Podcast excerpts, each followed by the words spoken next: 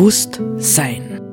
Wir befinden uns am Beginn einer tiefgreifenden Wandlung unserer gesellschaftlichen Lebensverhältnisse. Welche Gedanken und Inspirationen können uns dabei helfen, diesen Wandel zu bejahen und zu gestalten?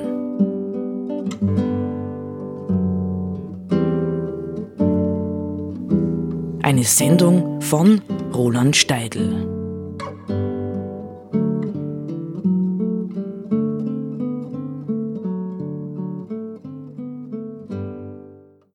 Es ist vielleicht für diejenigen, die mehrere Sendungen von Bewusstsein in den vergangenen Monaten äh, gehört haben, äh, sichtbar geworden, hörbar geworden, dass äh, durchaus manche meiner oder sogar viele meiner äh, Beiträge tendenziell Richtung Religion gehen. Nicht? Also mh, als Philosoph ist das vielleicht nur mit einem schlechten Gewissen möglich, äh, weil dann äh, tangiert man eher das Theologische, wobei äh, ich sogar sagen würde, ums Theologische würde es mir nie gehen, sondern wenn, dann geht es mir eben um Religion oder um Spiritualität. Tatsächlich will ich beginnen mit ein paar ähm, persönlichen Bemerkungen. Es ist scheinbar das Schicksal vieler Menschen heute in dieser Welt, dass sie mit Religion aus welchen Gründen auch immer nichts mehr anfangen. Ich selber kann aus meiner Lebensgeschichte sagen, in der Pubertät äh, war ich ein heftiger Religionskritiker, ja, und später dann, ähm, als ich Theologie zu studieren begonnen habe, habe ich erst recht das Religiöse verlassen, aber es dann im Studium durch Martin Buber und die dialogische Philosophie und den Chassidismus so langsam, so langsam, so langsam wiederentdeckt. Und dann gab es eine ganz ähm, spezifische Erfahrung oder eine geistige Erfahrung, nämlich dass ich mich in der Auseinandersetzung mit der Krise unserer Zeit, speziell mit der Krise um Natur und Umwelt, wir könnten heute locker den Klimawandel dazu nehmen, der äh, 1980 noch nicht so präsent gewesen ist wie heute, nicht äh, mir immer klarer wurde, es gibt möglicherweise keinen Ausweg, ohne dass wir den Weg geistig kollektiv in großem Stil der Aufklärung weitergehen. Denn die Aufklärung ist im Grunde genommen stecken geblieben. Ja, es ist letztendlich eine Dynamik entstanden, die uns zwar auf den ersten Blick von Kirche und den Zwängen, die mit Kirche verbunden waren, befreit haben, aber auf der anderen Seite ähm, sind wir stecken geblieben in einem geistlosen Liberalismus. Ich würde das mal so drastisch sagen, dieser geistlose Liberalismus, der letztendlich im Grunde genommen in einen noch geistloseren Materialismus hineingeführt hat. Und die Frage ist, wie kommen wir aus diesem, aus dieser Enge, aus dieser geistigen Enge wieder heraus und wie können wir uns sozusagen ein Stück geistige Weite erarbeiten, die uns erlaubt, ja unser materielles Leben wieder einfacher und enger gestalten zu können. Denn letztendlich ist es so, dass ähm, ja, das viele Materielle, das wir mittlerweile zu brauchen meinen weltweit, ja im Grunde genommen nur Ersatzbefriedigungen für das sind, was das Leben eigentlich an Erfüllung für uns bereithalten würde.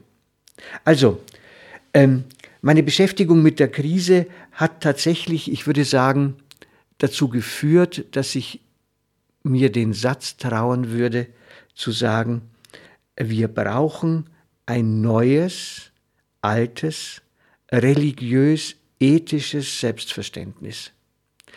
Neues und altes äh, deswegen nicht, weil wer in die Religionsgeschichte schaut, ähm, äh, der wird immer wieder feststellen, dass zu verschiedenen Zeiten äh, Überkommenes, ja, also traditionelle Muster zerbrochen sind. Ich denke jetzt zum Beispiel äh, an die Reformationszeit oder anderes, oder wir könnten noch weiter zurückgehen äh, zur Zeit des Franz von Assisi, weil Kirche, weil Institution immer äh, die Gefahr in sich birgt, unlebendig zu werden, zu verhärten, zu verknöchern und dadurch im Grunde genommen natürlich auch ähm, äh, die Menschen in äh, verknöcherte, verhärtete, äh, ideologisierte Richtungen zu führen. Also alles, was religiös ist und Religion bedeutet, muss immer wieder verlebendigt werden. Ja, durch klassisches Wort Umkehr. Nun ist das Wort Umkehr natürlich verräterisch und verführerisch, weil es so tut, als wüssten wir zurückgehen. Das ist aber nicht wahr. Ja, wir können historisch in der Regel gar nicht wirklich zurückgehen. Wir können aber Dinge, Dimensionen des Lebens, die wir verloren haben, die wir verdrängt haben, die verschüttet sind, wieder auffinden und in die gegenwärtige Zeit hereinholen. Das nennt man dann wiederum Erneuerung. Ja, wir erneuern das, was wir an Blick auf die Welt, an ähm, Ehrfurcht vor dem Leben, wie auch immer wir das nennen wollen, verloren haben. Und genau darum geht es.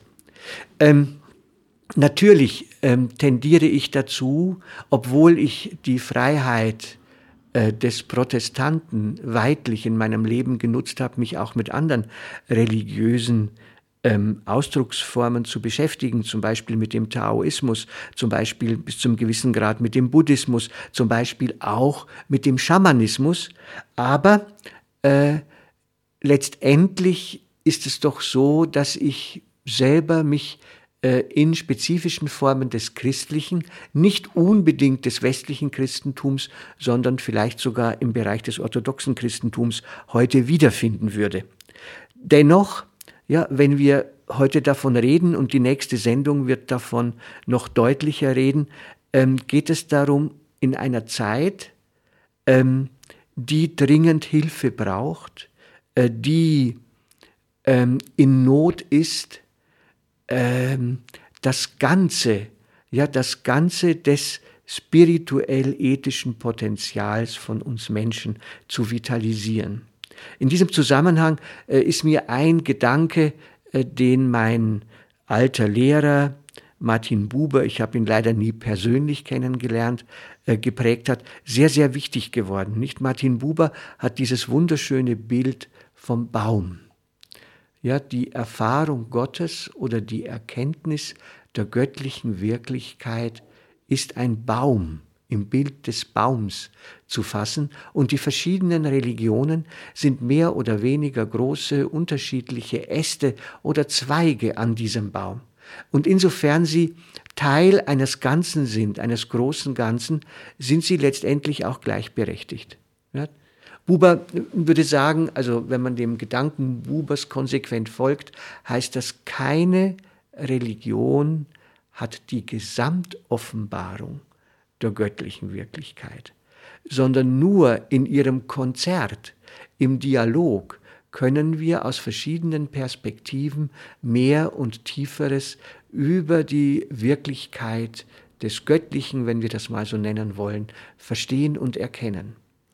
Ähm, ich würde sogar noch einen Schritt weiter gehen und würde heute sagen, selbst wenn wir alle Erkenntnisse in der Geschichte der Religionen zusammennehmen, haben wir noch immer nicht das Große und Ganze des Göttlichen erkannt und erfasst, weil es so gewaltig, weil es so groß ist. Ja, und deswegen ist es, würde ich sagen, ganz, ganz, ganz, ganz, ganz besonders bedauerlich, ja, dass wir uns diesem Teil der Wirklichkeit in den vergangenen 200 Jahren oder 250 Jahren sukzessive gegenüber verschlossen haben. Ja, viele Menschen äh, fangen heute, nicht sagen wir Weihnachten, sagen wir Ostern, fangen eigentlich mit religiösen Ritualen nicht mehr wirklich etwas an. Man zelebriert sie noch, aber sie, sie finden nicht den Punkt in die Mitte.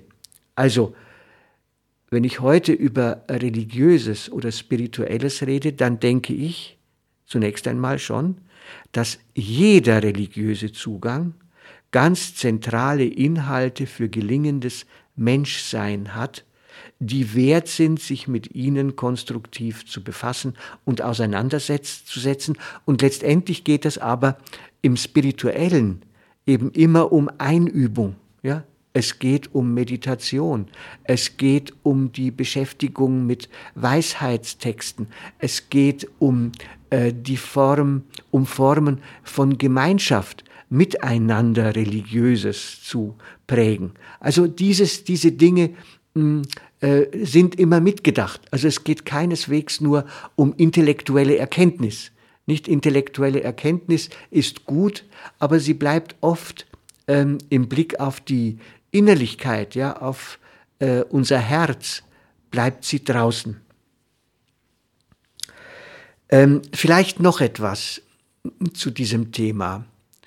Ähm, in der vergangenen Sendung haben wir gehört, dass David Steindl-Rast den Dalai Lama zitiert. Der Dalai Lama hat im Gespräch mit Franz Alt vor wenigen Jahren ein Buch veröffentlicht, es war Franz Alt, der es veröffentlicht hat, ein Gespräch mit dem Dalai Lama, in dem der Dalai Lama sagt, Ethik ist wichtiger als Religion. Das ist ein starker Satz. Ja, ich habe das am Anfang auch erst einmal sehr positiv zur Kenntnis genommen und sagen wir mal so, wenn der Dalai Lama Realist genug ist, dass er denkt, so wie die Dinge jetzt laufen, auch in Asien laufen, kann man von erneuerter Religiosität noch lange nicht sprechen. Dann ist es auf jeden Fall wichtig, dass Menschen wieder ein ethisches Bewusstsein entwickeln können, ja, dass sie ein Verständnis bekommen, was ist gut zu tun, was ist wichtig zu lassen ja, wie sollen wir uns verhalten, damit wir letztlich ähm, zu einer nachhaltigen Gesellschaft, zu einer sozial-ökologisch nachhaltigen Gesellschaft finden? Nicht so gesehen würde ich dem Dalai Lama vielleicht schon zustimmen können, aber letztendlich äh, glaube ich, kann uns auf Dauer nur immer eine Ethik mit Background helfen. Ja, eine Ethik, die uns ein Weltbild verschafft, ein Bild des Lebens verschafft, in das wir vertrauen können. Und ähm, dass wir in die Welt und das Leben vertrauen können, das hat tatsächlich Voraussetzungen, in denen Geschichten, ja, Mythen äh, von Religion sicherlich für viele Menschen einen ganz zentralen, eine ganz zentrale Rolle spielen. In diesem Sinn mh, äh, möchte ich auch die folgenden zwei Radiosendungen verstanden wissen, wo es tatsächlich um die Ausgestaltung ähm, dieser, äh, dieses Gedankens geht. Alle Menschen haben im Grunde Zugang zu einem inneren, spirituellen, religiösen Kern. Und es wäre ganz, ganz wichtig für uns und unsere Zeit, diese Dimension wieder zu entdecken und jeder für sich, aber auch gemeinsam zu kultivieren.